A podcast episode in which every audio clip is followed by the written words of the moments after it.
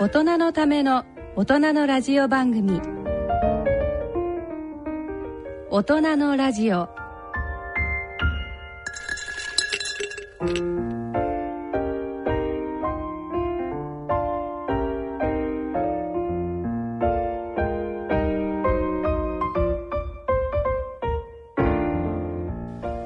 第4週目の土曜日のこの時間を進行いただきますのは人間ドック学会理事長の奈良正治さんとラジオ日経アナウンサーの大宮時子さんのお二人です。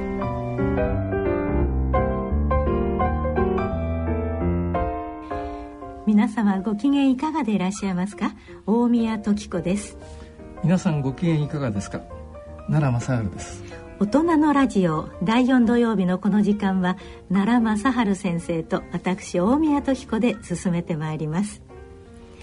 さあ今日のゲストは東京慈恵会医科大学眼科准教授の中野忠先生でいらっしゃいます。先生こんにちは。どうもこんにちは。先生は眼科の中でも特にどのあたりがご専門でいらっしゃるんですか？えっと、専門は緑内障をやっております。緑内障ですか、はい、これは大変重要な、ね、目の病気ですから後でじっくりとお話を伺いたいと思います。よろしくお願いします。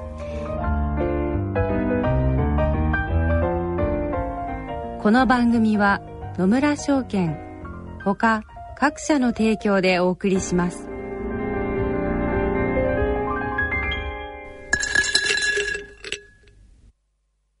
野村。野村。ちょっと気になるお金の話。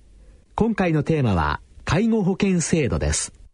介護保険制度が始まって12年、だいぶこの制度も浸透してきましたね。はい、今年2度目の大きな制度改正が行われました。どんな改正ですか？今回は高齢者が住み慣れた地域で安心して暮らし続けることができるよう、医療や介護、生活支援サービスなどを切れ目なく提供する地域包括ケアシステムの実現を念頭に置いたものです。介護保険制度は40歳になると保険料が徴収されますから今の若い人も人事ではありませんね。そうです。40歳ぐらいの方だと親御さんが介護の問題に直面する時期になりますからね。勉強しておきましょう。そういう楽丸さんは何か勉強していますか？えいやあのそのちゃんと勉強しましょうね。お金に関するご相談はお近くの野村証券へどうぞ。それ野村に来てみよ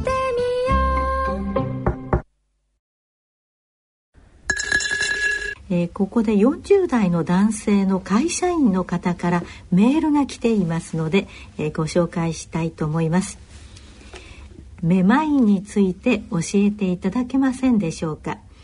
よく奥さんに給与明細を見られ、めまいがするわ。なんて言われながらも日々目の回る忙しさで会社勤めをしております。で3ヶ月ほど前になりますが床上の荷物を持ち上げた瞬間に目の前の光景がゆっさゆっさと揺れ動き少したわんでも見えましたが気分が悪くなりしゃがみ込むという経験をしました。ああこれがめまいというものかと実感した次第です。幸いあれから同様の症状は起こってはいませんのでいつものように過ごしておりますがもしかすると何かの大きな病が潜んでいるのでしょうか。またもし病院に行く場合は何かの病院に行けばいいのでしょうか。さらに3ヶ月ほど前の症状でも見ていただけるのでしょうか。というメールです。奈良先生いろいろなあのお悩みがあるものですね。はい、あの私も実はね、えー、めまいを起こしましてね私の専門は神経内科で特に脳卒中なんですね。でめまいはその時に回転性のめまいといってね、えー、私くるくるめまいって言い換えためまいがあるんですね。くるくるっとこうくるくると、ね、えー、くるくる回るようなめまいでてっきり一過性の虚血発作、うん。はい、つまり一時的に脳の血流が悪くなるかあるいは軽い脳卒中の始まりかと思って、えー、私の元いた病院に電話をしてあの明日行くから検査してくれってお願いしたんですね。うん、何の検査をするんですか？え CT とか MR ですね、脳の検査をしよう、はい、ところが行きましたらね、えー、そのそのその時の院長も今の院長も共に神経内科のベテランなんですよ。うん、で私も神経内科のどっちかっていうとガキ大将の方なんですけどね。それがみんなね一過性脳虚血発作と思い込んじゃったそれで入った途端にあの腕にベルトを巻かれましてね、えー、入院しろってわけ入院させられて、はい、すぐその点滴をしましょう点滴の準備されて、えー、いやまあ驚きましてね。でも CTMR 取ってみたらあまり何もないんですよね、えー、何もないってもでもまだ分かりませんから入っててくださいってことで入っていたんですがしばらく経って23年経ってからね、はい、いろいろ勉強してみたらねその脳血管障害つまり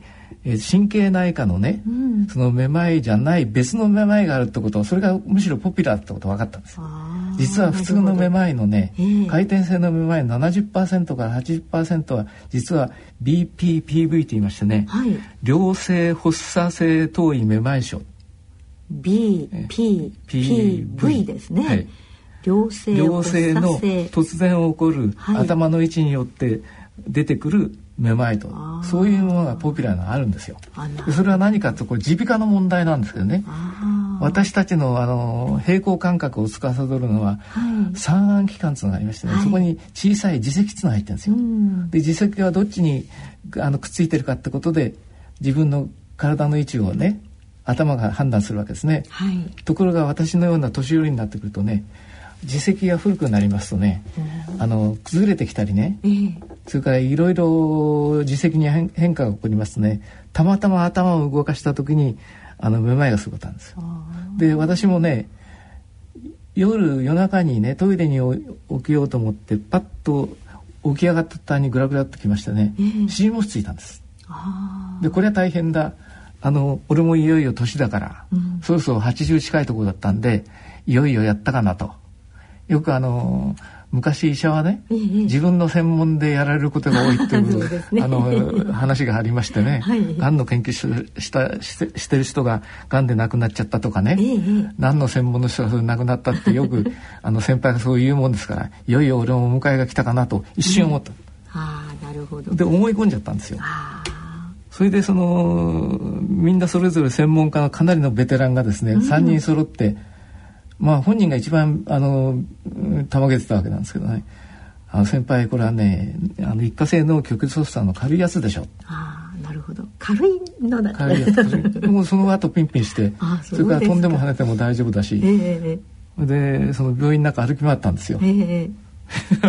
あの患者さんが「院長先生どうしたんですか？お大事になって言われましたね。あんまりそういうことみんなであちこち言われてるもんだからもう帰っていいですよって帰ってきたんですよそれでしばらく経ってからもう一度見てもう一度 CTMR を取ったんですけども、はい、結局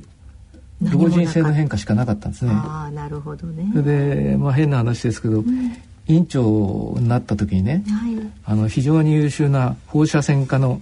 あの部長がやってきましてね、あの MR なその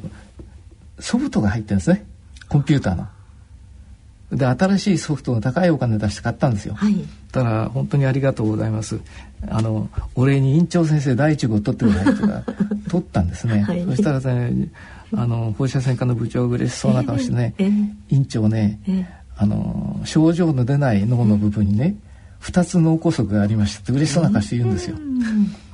ああそうかって。それからそのくるくるめまいで私が尻餅ついた後を取ったらね、はい、やっぱりその無症候性の脳梗塞がね5つあったんです。つまり3つ増えたんですよ。12年の間に。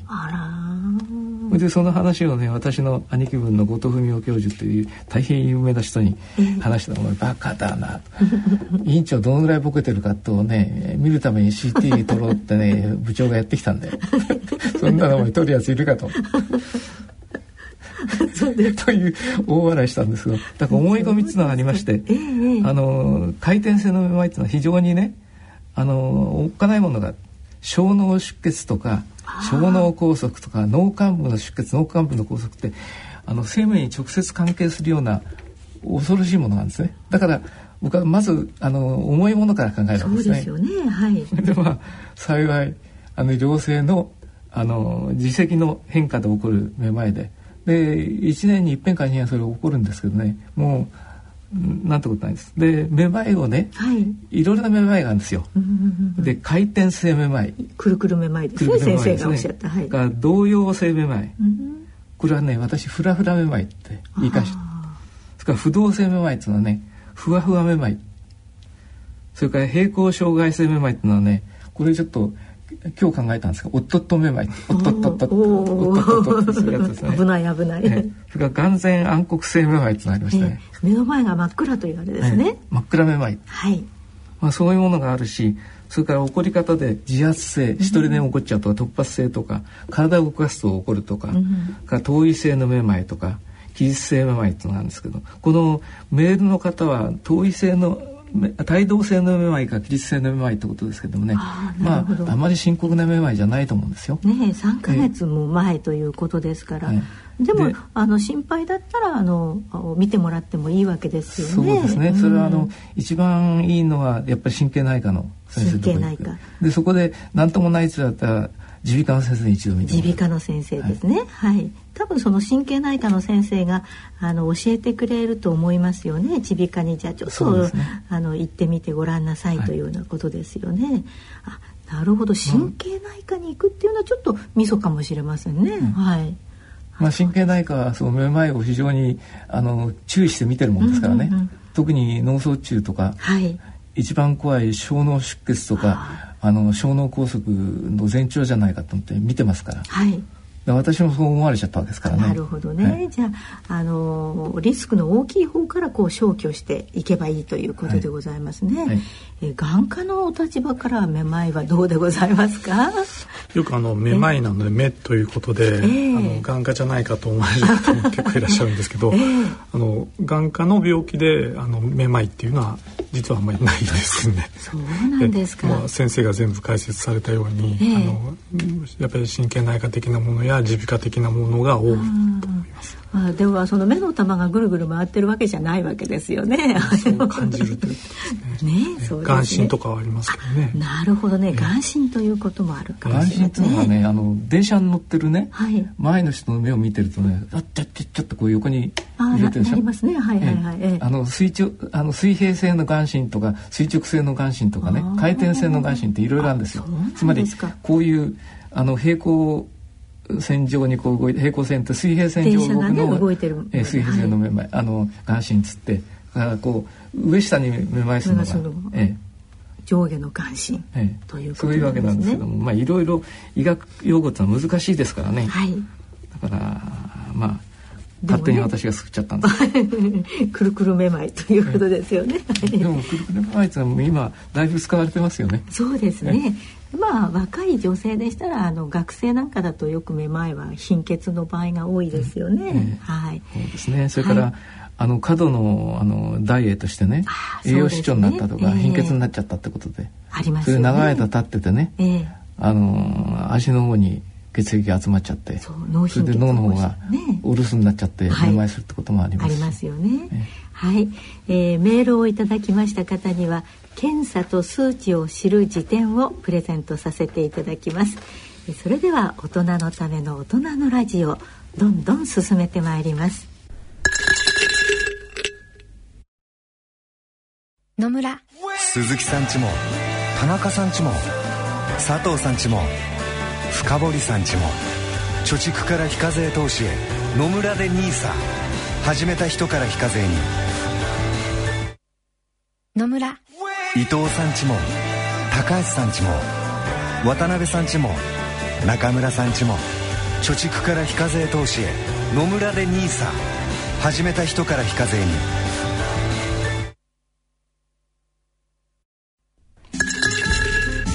大人のための大人のラジオ。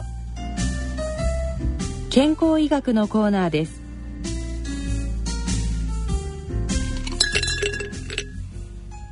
今回と次回、えー、次回11月23日は眼科に焦点を当ててお送りしたいと思います。東京慈恵会医科大学眼科准教授の中野忠先生にお話を伺ってまいります。こう目のこうなんて言うんでしょうか見えないというかいろいろな症状というのはまあ、私なんかも老子と言いますかね昔は老眼って言ってましたけれどもだんだん目が見えないというか見えすぎるというか 眼鏡が何しろ必要になるっていうのはとても不便だと思うんですけれども中野先生もそれから奈良先生も今日今全員眼鏡をかけてますが機能が違うんじゃないかと思いますけど中野先生のは？これはあの近視に近視ので最近やっぱり老眼が入ってきたので遠近療養を使ってます。本当ですか。はい、私はね、ええ、中近眼鏡ってやつなんですよ。最近そういうのあるんですね。いろいろできましてね。ええ、それから近近眼鏡を持ってますし。ああ、そうですそれからあの遠近眼鏡も昔かけてたんですね。今中近眼鏡が一番あの使いやすいもんですからね。えそれえー、かけてるんですけど中近っていうのはやっぱりこのあの1メートルぐらいとか30センチパソコン打ったりとかそういう感じですか？いや中中中近はもっと大体、そうですね。56メーターから10メーター。ぐらい先を普段見てますよね。はい。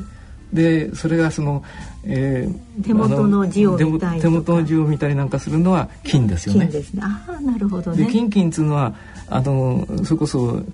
えーと、1メーターか2メーターぐらい先見ててもっと細かい字を見るのにあなるほどで遠近っていうのは昔で遠くとそれから近くと、えー、昔はそれしかなかったんですけどね、ね、やっぱりあのいろいろそのいろんな用途に合わせて先生のようにどの距離を見るかということで使い分けて、うん、あの作られてる方が多いですね。ああなるほどね。はい、まあ私はあまりあの重要な今までは目の病気というのはあのないんですけれども、奈良先生はご経験はあるんですか？いや私はね、えー、昔目がすごく良かったんですよ、はいはいはい、あの本当に視力わかんないんですけどね私のは医者のうちに生まれ育ったもんですから、うん、あの視力表っていうのがあの診察室にかけてありますね。はいはい、それ全部上から下まで覚えたんですよ。覚えちゃいけないんじゃないですか。ちゃんと見えたわけですね。えー、だけど本当に目が良くてですね、よくあの先輩にね、いろいろ言われて。あの慶応にもう亡くなってしまったんだけどあの亡くなってしまったんですけど上村先生という先生がいらっしゃってねあの足利日赤に、はい、あの足利の名士の方の緑内障のねあの施設においでになった、うん、でその時私がご接待してねあの私は大変目がいいんですけど娘と息子はねあの火星禁止になっちゃって眼鏡かけるようになったんですって言ったら、その上村先生何とおっしゃったかというとね、はい。目がいいとか悪いっていうのは今の考え方は昔と違ってんだよと。で昔はね遠くが見えるってことは大切だったと。はい、だけどね今はね大体あの部屋の中の生活に適したようなあの近眼の方が具合がいいと。というのはあのその当時先生が教えてくださったのはねイギリス人は比較的ね高度の近視が多いと。ね、日本人とは軽い近視が多いと、で年を取った時眼鏡を外すことができる人が多いと。あなるほど、はい、でもともと眼鏡をかけ慣れてるから眼鏡をかけるのに抵抗がないと、はい、お前みたいね、あのー、よく見えるってやつはね眼鏡かけるとね眼鏡慣れてないからいろいろね失敗するって言うんですよ。眼鏡を置いてきちゃったとか。眼鏡をあの踏んづけて壊しちゃったとかね。でその先生こうお前ねアパッチじゃあるまいしねあの1キロも2キロも先のね飛び離れてるウサギ見えたってしょうがないだろと言われてね それが私アパッチだったんですよ。それほど目が良かったんですよ。ところがさすがにね6060とかそのもう50代になったらやっぱり近いものが見えなくなりましてね。で眼鏡をかけたら口の悪い仲間が「お前その眼鏡やめた方がいいよ」といやらしいって言うんですよ。えーでこれ実はその時作ったこの眼鏡なんですね。そうなんですか。高いお金を出してね眼鏡を買ってきたんですけどね、はい、そしたらその眼鏡はねいやらしい。じゃああの金縁じゃなくて銀縁にしようかって、うん、またデパート行ってその銀縁の眼鏡もっといやらしいって それで今度はそのなんつうんですか？あの、えーと、プラスチックっていうかそのセルロイドのこう、はい、今流行りの眼鏡ありますね、はいああいうの買ってきたらね。なんだお前ね。どう見たってね。土建屋の親父みたいからやめろって言われてまた振り振り出しに戻ったんですけどこれはもうその時買った眼鏡の縁をね、えー、あの目目だあのえっ、ー、とレンズを変えて今使ってるんですけど、えー、そうですか。全然。もうしっかりしてるでしょ、うそうですね、えー、お似合いですねやっぱり、これ高かったんですよ。でもそれ買ったのがもうすでに30年ぐらい前になりますからね。あそうですか。じゃあ物持ちがいいですね。でも あの今実は固めのね、はい、あの手術をしたもんですからあの左右チンバなんです今だから眼鏡をかけなくちゃならないんですけどもあの特殊の眼鏡をしなくちゃいけないんですけどもね、えー、あのそこらにあのえっ、ー、となんとかショップ行ってね、えー、あの2.0とかあの2.5とか3.0とかそういう眼鏡売ってでしょ、ね。はいはい、それを買ってかけて用が足りてたんですけどね、はい、まああのあんまり休めなかけんじゃないぞってみんなに言われて しょうがないから昔の出してかけてるんです。そうですか。結構、あの禁止とか禁止ってあの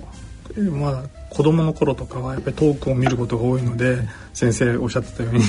あの眼鏡なしの方が要するに禁止よりも遠く見えた方がいいんですけどだんだんやっぱり年代とともに必要とされる環境が変わってきますよね、えー、だからやっぱりだんだんだんだんあの年齢が変わってくるとやはり身の回りの方が重視されるようになってくるので、はい、人間よくできたもので一生考えるとその子供の頃禁止だから良くないっていうとそうではなく、うん、ある年齢になってくると、ね、むしろあの老眼かける時期もあの遅く済んだりとか、はい、あのトータルで見るとちゃんと人間うまくできてるなっていうか。本当ですよね。だから軽い禁止先生おっしゃる。軽い禁止ぐらいの人が一生考えてみると一番いいのかもしれないですね。上村先生もそういうことをおっしゃいましてね、えー、軽い禁止がいいんだよと。日本人は軽い禁止が多いからね。なんで日本には軽い禁止が多いんだとわざわざあのイギリスのね、うん、眼科の先生たちがわざわざ日本にやってきてあのいろいろその意見交換してったと。だからお前ねその1キロも2キロも先の先になったら知らないと 言われたんです。ただ私ね赤十字であの、えっと、ケニアに行ったことあるんですよね、はいはい、あの南スーダンとの国境にね行ったんですがたまたまねその、えーと、あるその赤十字の飛行機がねなかなか帰ってこないからみんな心配して、ね、飛行場とか空見てたんですよ、うんうん、そしたらあの、うんと、マサイ族の人がね「来た来た」っつうんですよ「来た来た」っつったってね我々全然見えないんですよ。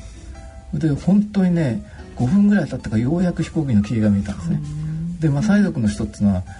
まああの測った先生に言わせるとねあの5.0とかねそういうものすごく視力のいいのがいいんですね。考えてみたらあのああいうサバンナなんかとねあのそれこそヒョウとかねライオンなんか早く3日ないとこっちが食われちゃう可能性ある。そういうだからそういう目のいい人だけ生き残ったんです。あそういう、ね、だから足の速いのと目のいいのがね多いですね、えー、驚きましたけどね。結構今問題になっているのが、はい、その日本人の環境がどんどん近くを見ることが多くなってきてそうですよ、ね、子供さんも結局あのスマホとか、はいはい、テレビゲームとか。であの禁止はもともとその多い国民なんですけどその年代的に見てってもだんだんより増えてきてるみたいなんですね。なるほど、ね、それはやっぱりそういう環境がどんどんそういうことを見る環境になってきて、うん、ちょっとこれは今後問題になるかもしれないところなんですけど、ね、なるほどね。それも生活によるものですかね。ね DNA まではまだ変わってないんでしょうね。いくらなんでも50年、100年ぐらいじゃね。遺伝的なことも言われてますけども、えー、環境因子が急激に、ねえー、そういうこともあるんだと思います。ああ、そうですか。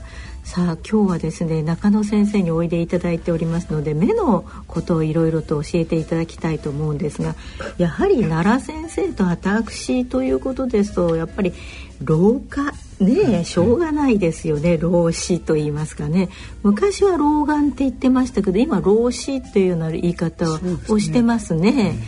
これはあのやっぱり眼鏡をあの早めにというか見えにくくなったらあの適宜用意した方がよろしいんでしょうね。そうですね。うん、あの近視とか遠視っていうのは基本的にあの目の長さが伸びるのがあの眼軸って言うんですけど、はい、目の長さが伸びることによってそれが伸びすぎると近視になり、まあ、成長に伴うものですね。であの遠視は逆にあのあまり伸びないために、うんうん、その目の奥にフィルムにある網膜ってあるんですけどそこよりもあのフォーカスが後ろになっちゃうか前になっちゃうか。それで近視遠視になるんですけど、うん、あの今の老視老眼っていうのは水晶体というそのレンズですね。凸レンズがあるんですけどこのレンズの調節力が落ちてきて厚くなったり薄くなったりって自然にやってるんですけどだんだん加齢変化で硬化して硬くなっちゃうんですね。やっぱりね。それによってそのピントが合わなくなるってことなので、うん、えっ、ー、とまあとにかく知覚がやっぱりより影響を受けてあのさっきの話じゃないですけどあの近視が強い人は比較的知覚にもともとフォーカスが合うようになってるんですけどだけどももともとよく見えてた方はある年齢になるとあの先生の話じゃないですけど ある40代以降ぐらいになってくるとだんだんあの手元が見えなくなってくるので、あの話してみないといけないっていうふうになった時はあそろそろ始まったってことだと思います。なるほどね。あの、うん、私の場合ね最初に気が付いたのはね車の運転しててね地図を見ようと思って見えなかったんですね。あ今それでカーナビですかね。うん、いやカーナビにならまだいいでしょうけど昔はこう地図をこう見たでしょ？そそ、ね、れでふっと見たらね見えないんですよ見えないって読めないんです。でこれは大変だったわけで、あの老子に気が付いたんですかね。あなるほどね。であのーまあ、適切な眼鏡なんですけれどもあのカチャカチャってこうレンズを変えながら度を測ってくださいますよね。えー、ねあれはやはり必要なんですか？それでやはり、あのクリアに見えるようであれば、はい、その目の負担軽くなるわけですから。そうですよね。そこはあの変に意地を張らずに 使えた方がいいということになるんだと思うんですけどね。あれはあのコンタクトレンズかどうしようかっていう方も多いようですけれどもそれはどうなんでしょうか？えっ、とまあコンタクトも最近その遠近同様のコンタクトっていうのも出てはきてるようですけど、ねはい、まあ本当にあの合うか合わないかっていうのがどうもあるようなので、ね、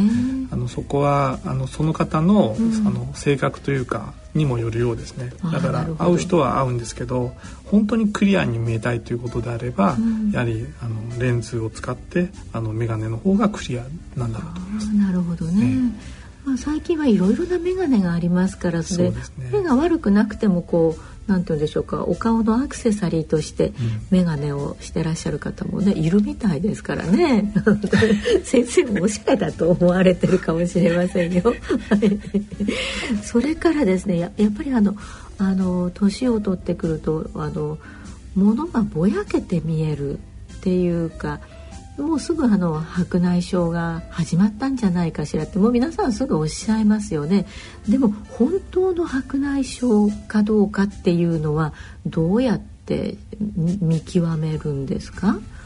まああのその水晶体というレンズが、はい、あのカメラでいうレンズが濁ってくるのが白内障なんですけど、えー、その濁り方が全体的に濁る場合とあの濁る場所がいろいろ違ったりいうことだったり真ん中だけ濁ったりとか前の方が濁ったりとかいろんなのがあるわけですね。そうするとあの表現形としてあの必ずしもあの霞むだけではなくて、いろんなあのことをおっしゃる方逆に昼間に眩しく感じるとかそのいろいろそのタイプによってあの濁り方によっても違うので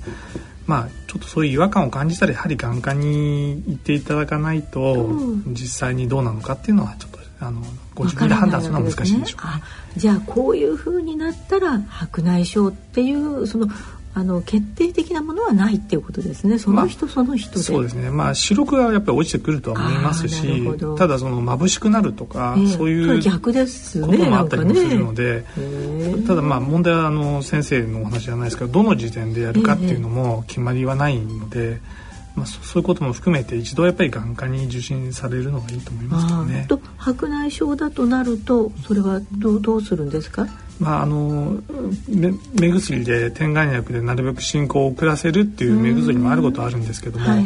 根本的にはどうしてもしょうがない加齢変化ですから、はい、やはりあのあるところであの限界というかご自分で判断されて、うん、まあ、やはり手術をされるということだと思います。うん、あなるほど、はい奈良先生はど目目に関しては？いや私はね、えー、あの実はね今から2年ぐらい前の9月のね、15日に台風がやってきたんですよ。で私住んでるマンションは11階でね、風通しがすごくいいんですね。はい、それで家内がね植木鉢がねみんな倒れたり下に落っこって迷惑かけるといけないから片付けろってわけで片付けてたんです。で大体目が良かったもんですから昔は,、はいはい、眼鏡かけないその作業してたんですね。はい。この頃の植木鉢の支柱っていうのはねグリーンの鉄の支柱があるでしょ、うんうんうん、ありますね。で、眼鏡かけないだったらタッとね左の目を突き目しちゃったんです。それであのそうですね3日4日はねお岩さんだったのかな。であの眼科の先生のとこ行こうと思って近所の先生のとこちょっと行ってみたらね、まああの月目でね、あの軽いあの網膜の出血してますけども白内障もあるようですよ。ででも私はね結構忙しかったんであの変な話ですけどね伊達政宗だってね、うん、そこはあのえーと、山本勘介だってね、あの戦国時代はあの固めで生き生き残ったんだからいいんだなん つってね行かなかったんですよ。はい、でたまたま車の運転してる時にねあの変な症状だった変な症状っていうのは明るいとこ行くとね、えー、片目が見にくいんですすごく。それであるその眼科の先生のとこ行ったんですね。はい、そしたらねあのえっ、ー、とそれこそレンズのちょうど真ん中にね、えー、円形のね白内障ができてる。で外傷性の白内障だろうと思うんですけどね、ポンとやったんで。あそうですでこっちの方は白内障はあるけどねすぐ手術するようなもんじゃないと。なるほど。それでとうとうちょん切られましてね。で大変上手な先生だってあっという間にやってくれて、うん、それでまあうちへ帰ってみたらね、まあ、そんなことはあのあんまり大きな声で言えませんけど、うん、家内の顔にシミの多いことびっくりしました もう一つ驚いたのはあのやや紫がかって見えるんですよね。そうですねええ、あのそうするとこうあの右の目は昔の目なんですよ、はいはい、左の目が入れ替えた目ですね。左の方はあのブルーがかかって見てんじゃない。なるほど。で、えーと、右の方はねあの古くなった目ですから セピアかかってんじゃないかとね。まあそういうことでそのうちあのもう非常によく見えるようになったもんだからその先生にねあのもう片っぽやってもらうかっつったらね「うん、いやまだいいですよ」ってですね。やっぱりね先輩の目目玉切るっつうのは嫌だっつうんですよ。そんなことででもそろそろやっていただこうと思っているんですけども。そうですか。はい、で手術と言ってもその目のどこを切るんですか？そのあのメスとかいう感じじゃないですよね。そうですね。今どんどんあの切開傷口が狭くなってきてるんで、えーえー、昔だと結構あの本当に目の半分ぐらいですね。角膜のギリギリのところを切らなきゃいけないような時代もありましたけども、えー、今は本当に、えー、2ミリとか 2. 何ミリとかですね。そういう切開で済むような時代になりましたね。でそこからなレンズを入れたりするんですか？そうです。あの結局レンズ自体の直径はもっと大きいんですけど、えー、今ホルダブルレンズといって昔はだからそのレンズの直径分は切らなきゃいけなかったんですけど、うんね、今そのくるくると丸めて中で開いてあの出すっていうそういうことで、ね、そう筒状のものを入れれるスペースがあればいいということで、どんどん小さくなりました。あそういうことなんですか。角膜のところあの透明なとこですね、そこから切る場合とあとはその白目のちょうど強角膜っていうんですけど、うんうん。ちょうど黒目よりちょっと白目のとこですね。そこから入る場合と二通りの方法がありますけど。あのその時ね担当の先生に言われたんですけど、はい、どの辺に焦点を合わせたレンズを入れますかって言われた、えー、だから中ぐらいの距離をね見るようなレンズにしますか？それとも近くで本を読むレンズにしますかって言われたんですけどね。私は中ぐらいがいいよっつってあの中中中距離用のあのレンズを入れていただいたんですけど。そうするとやっぱりあの今かけてる眼鏡はね、うん、左右はチンパなんですよね。あなるほどそのうちもう揃えてくれって言ってるんですけど なかなかねやってくれない。うんやっぱりそういうことはあのオプションできるんですか？結局あのまああの今の眼鏡の厚さを中にいるレンズで調整するようなものなので、えー、どのぐらい眼鏡を薄くできるかっていうことはあの調整できるわけです、ね、あなるほどね。だから先生おっしゃるように例えばその仕事柄どうしてもあの眼鏡なしで遠くを見なきゃいけない仕事の方は、うん、あのもっと遠くに合わせてくださいとか、うん、近くの仕事の方は近くに眼鏡かけたくないとか、うん、そのことのライフスタイルとか仕事の内容によってレンズをある程度ご希望に沿うようにはできるようになりました、ね、なるほど、それは例えば50であの A のレンズを入れて70で B のレンズに変えたいっていうことはできないんですよね？えーと、変えたいという、まあ、なんかその理由がどうかっていうことですけどもまあ、あとはその微調整や眼鏡とかでしていただいた方が、ね、そりゃそうですよね。入れ替えはできなくはないですけど、やはりそこにリスクは生じますね。ということですよね。はい、であの日々の診療であの中野先生がこう患者さんがいらっしゃいますよね。そうすると患者さんがいろいろなことをこう訴えると思うんですけれどもその訴えの中で一番多いのはどんな訴えでいらっしゃいますか、えーまあ、あのそれこそ今ちょっと大学病院に勤めていて、はい、あの専門分野が分かれてしまったので。あの結構目ってあの入り口狭いんですけど中広いんですよ。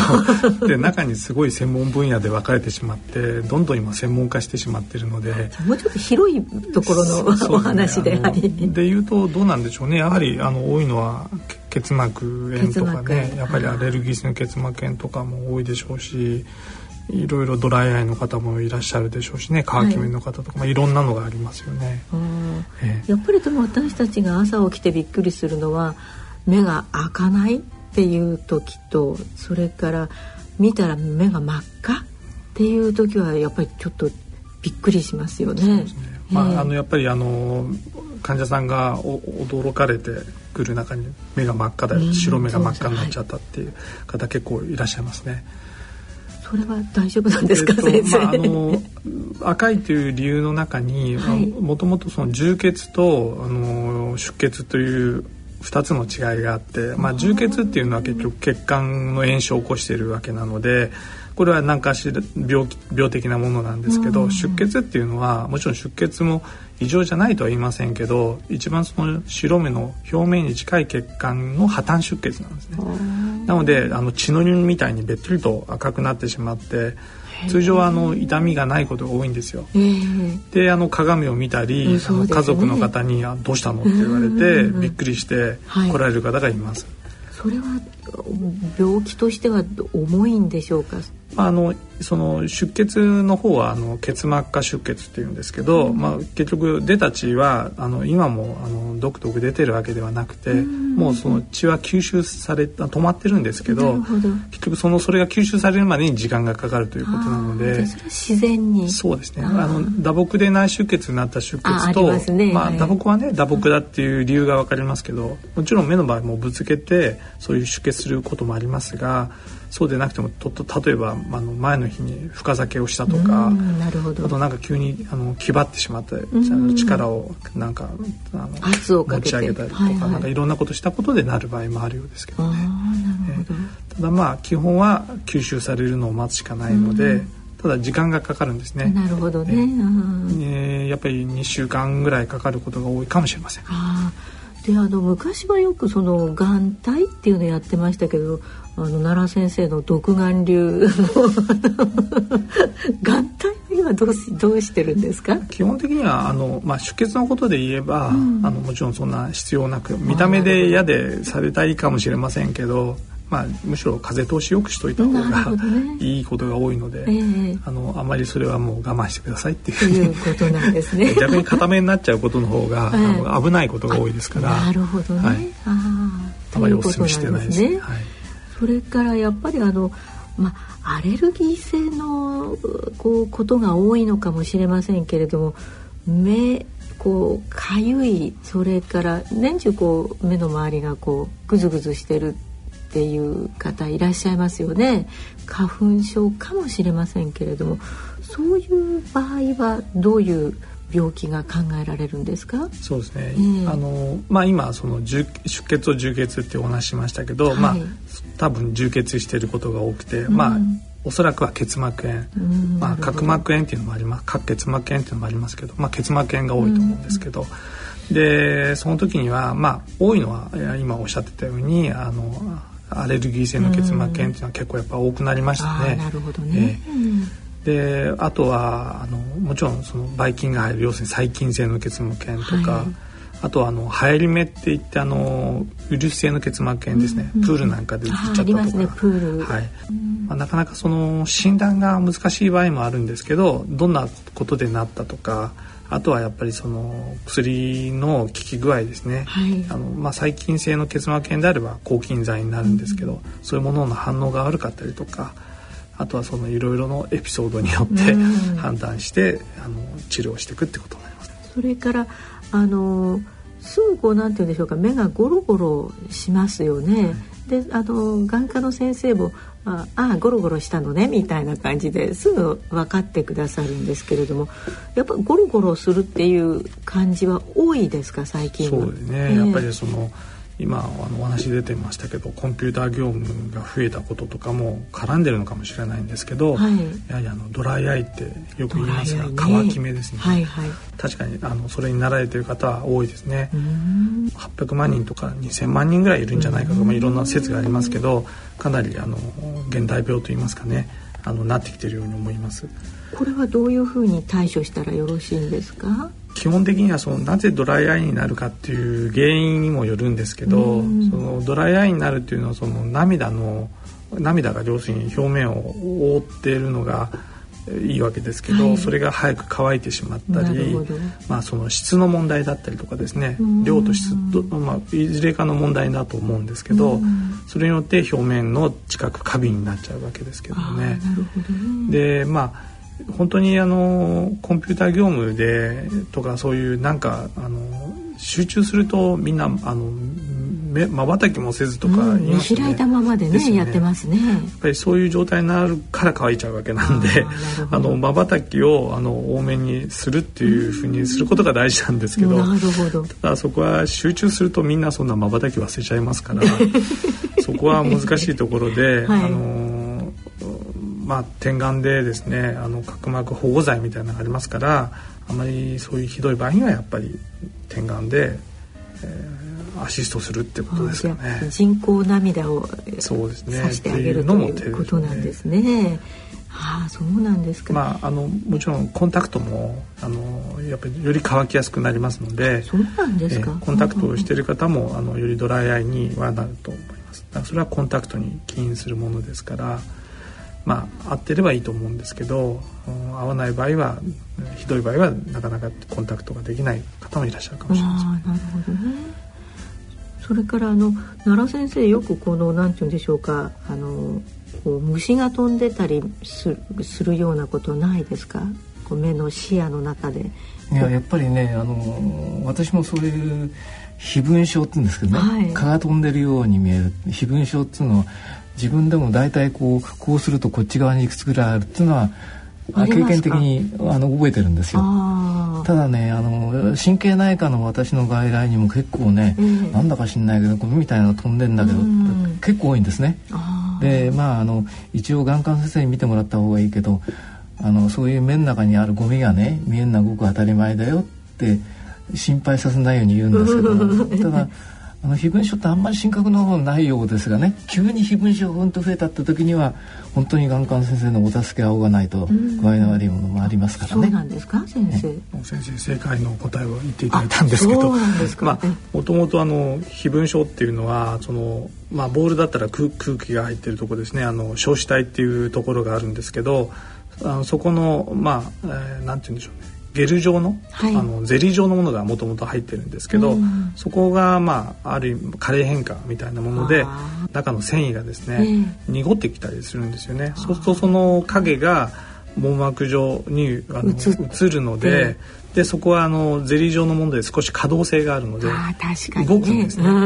だから目を動かすと少しあの時間差で動いてくるみたいな。またどっちかに動かすと動いてくるみたいな感じがあるんでそれを蚊のようなものの時はあの蚊ですけど いろんな あのカエルの卵だとかで、まあ、いろいろ形によってねアメーバーだとかいろんなことボウフラだとかいろんな こと言う方がいらっしゃる。でもともとはもうあの先生おっしゃるようにもう仕方ないものなんですけど問題はあの急に本当に増えたりした時にはやはりそういう生理的なものではなくて網膜剥離とか。あとは眼底出血とかですね起こした時にもそういう症状としては出てきて、うん、それが急激な変化できますのでそれは本当に緊急性の場合がありますね。ですから眼科にやっぱり受診された方がいいと思います。なんか初めて経験する時は何かそのゴミがね入ったんじゃないかと思って一生懸命まあ取ろうとしたりするとかえって傷つけたりすることがありますよね。あそういうもんだって思っていればね。飛んでるものをその取ろうとして、そうそうそう。落とそうとかされる方いるんですけど結構あの明るいとこだからあの分かりやすいんですね。さっきみたいなあの影があの網膜に映るっていうことで、コントラストのはっきりすることでいうと白い壁とか青空とか。見た時に、えー、でも暗いとこ行くと消えちゃうのであのそういうのは分からないんですけどそういう明るいとこに行くとコントラストのはっきりするところで分か分かっちゃうんですよね。なるほどね、えー、じゃあ先生はお二人のお話によるとあんまりそう神経質になりすぎることはないですよということ、うん、でももしかしたら重篤なねあの病気が隠れているかもしれないのでバカにもできませんよということですね。そうですね、うん、だからもともとこうそういうものがあって例えば私なんかね、はい、あの子供の頃星座が好きだったですが、はい、ここにこう北斗七星みたいな あの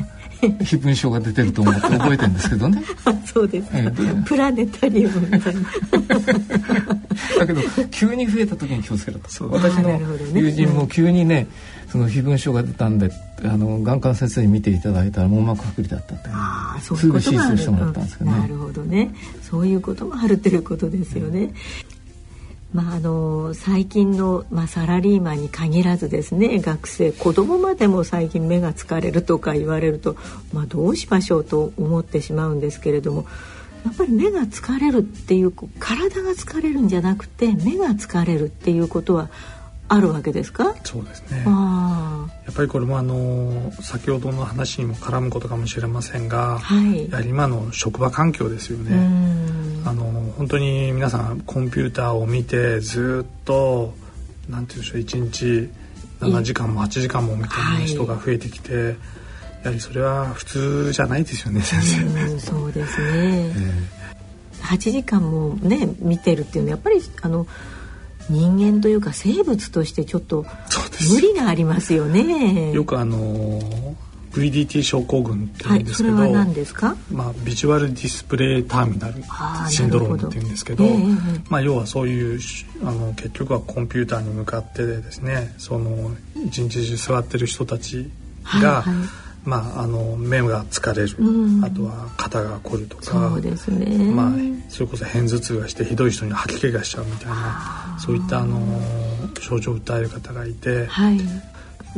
ガイドラインみたいなのが VDT に関してもあるんですけど、はいはい、1時間やったらあの休みなさい休みなさいとか言われてるんですけど、はい、なかなか実際にそれを現実的にやるのってなかなか難しいみたいで、ね、まあ、ついついあの仕事の蹴りまでっていうとずいずいやってしまう方がいて、やっぱりそうするといろいろ問題があると思いますね。でやはりさっきのお話ではないですけど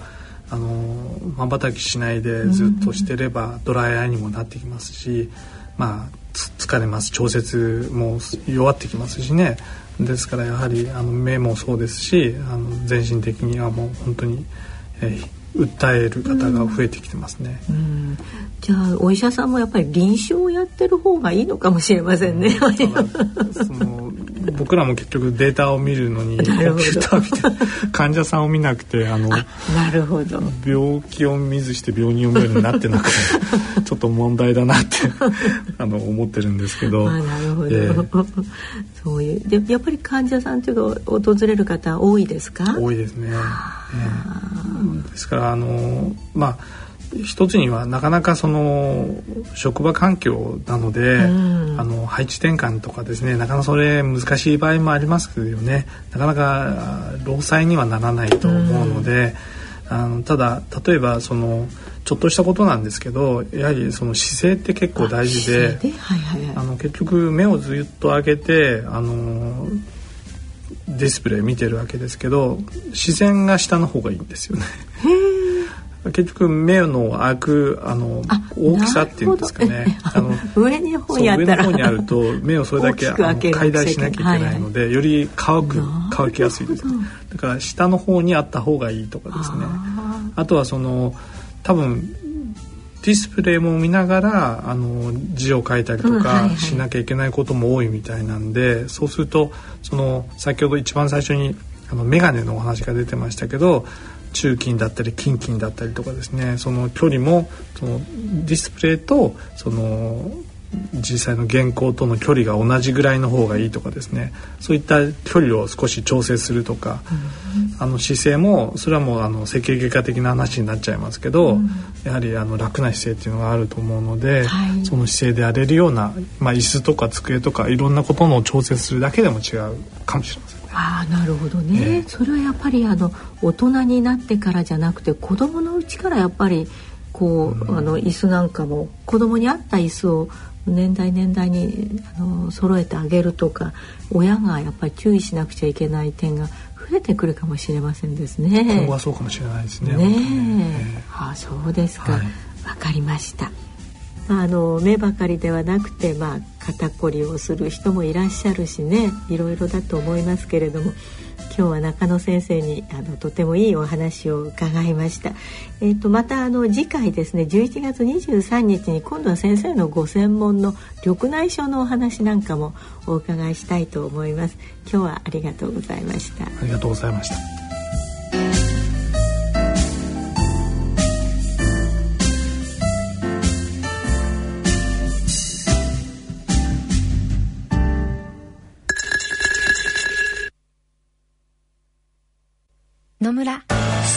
ちも伊藤さんちも高橋さんちも中村さんちも渡辺さんちも田中さんちも佐藤さんちも深堀さんちも貯蓄から非課税投資へ野村で NISA 始めた人から非課税に。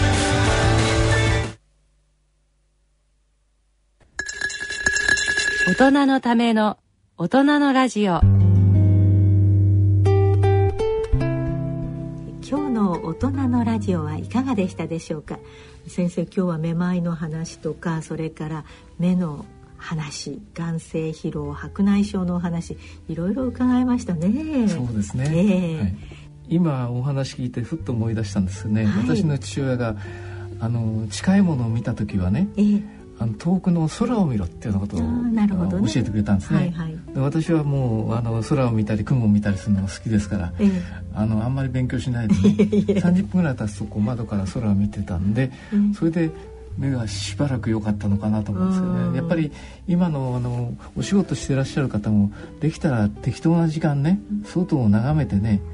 あの雲を見たり飛んでる飛行機見たりね そういうものなさった方がよろしいんじゃないかと思うんですけど。そうですね。そうですね。ですね。おっしゃる通りです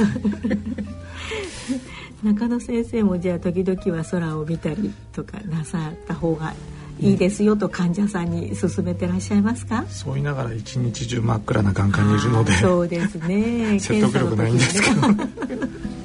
ということでございますそれではお時間となってまいりました。お相手は私大宮時子と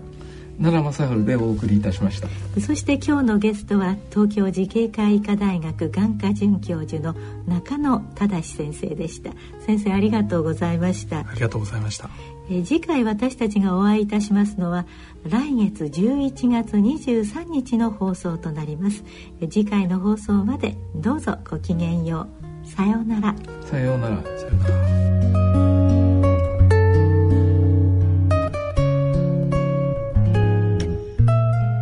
大人のラジオ。この番組は野村証券ほか各社の提供でお送りしました。